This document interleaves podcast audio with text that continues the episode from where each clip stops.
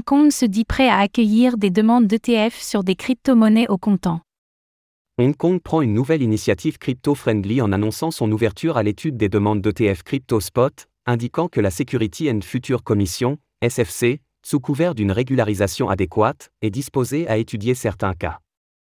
Hong Kong, définitivement l'Eldorado des crypto-monnaies et du Bitcoin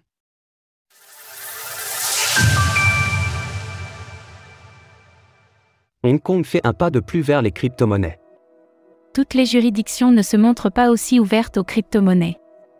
Et s'il y en a bien une qui émerge à cet égard, c'est bien Hong Kong, durant cette année 2023, qui aurait pu permettre à plus d'un de se montrer hostile aux crypto en raison de l'avalanche de faillites et de mauvaises nouvelles ayant suivi la chute de Terra, Luna, en 2022, Hong Kong a décidé de montrer patte blanche. Après avoir tour à tour annoncé la légalisation du trading de crypto-monnaies, le lancement de différents fonds spécialisés, l'acceptation de TF Bitcoin et Ethereum Future ou encore après avoir purement et simplement forcé les banques à accepter les entreprises du secteur crypto comme clientes, Hong Kong se montre désormais disposé à étudier des demandes d'ETF Crypto Spot. La nouvelle a été annoncée par la Security and Future Commission, SFC, et l'autorité monétaire de Hong Kong, HKMA, via un communiqué conjoint, et il semblerait même que d'autres fonds que des ETF puissent désormais recevoir une hypothétique approbation des régulateurs.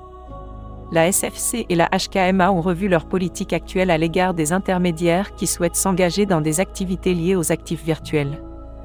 La politique est mise à jour à la lumière des derniers développements du marché, où la SFC a autorisé les VA futurs ETF et est prête à accepter les demandes d'autorisation d'autres fonds exposés aux actifs virtuels, y compris les fonds négociés en bourse au comptant d'actifs virtuels, VA Spot ETF. Des ETF crypto, oui, mais régulés convenablement.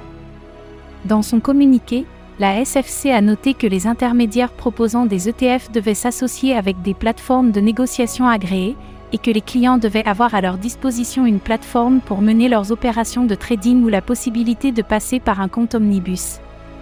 En outre, les dépositaires assurant la conservation des actifs devront eux aussi être agréés par la SFC.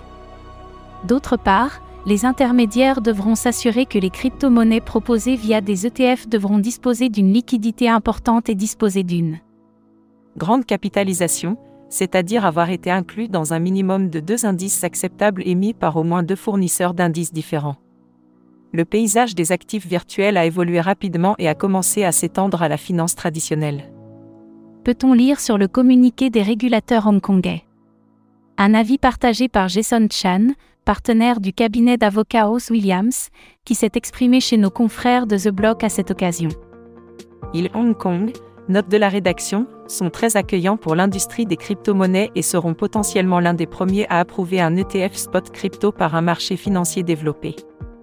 La Chine, non loin de Hong Kong, se montre bien plus timide à l'égard des crypto-monnaies, bien qu'elle ait déjà saisi le potentiel du Web 3.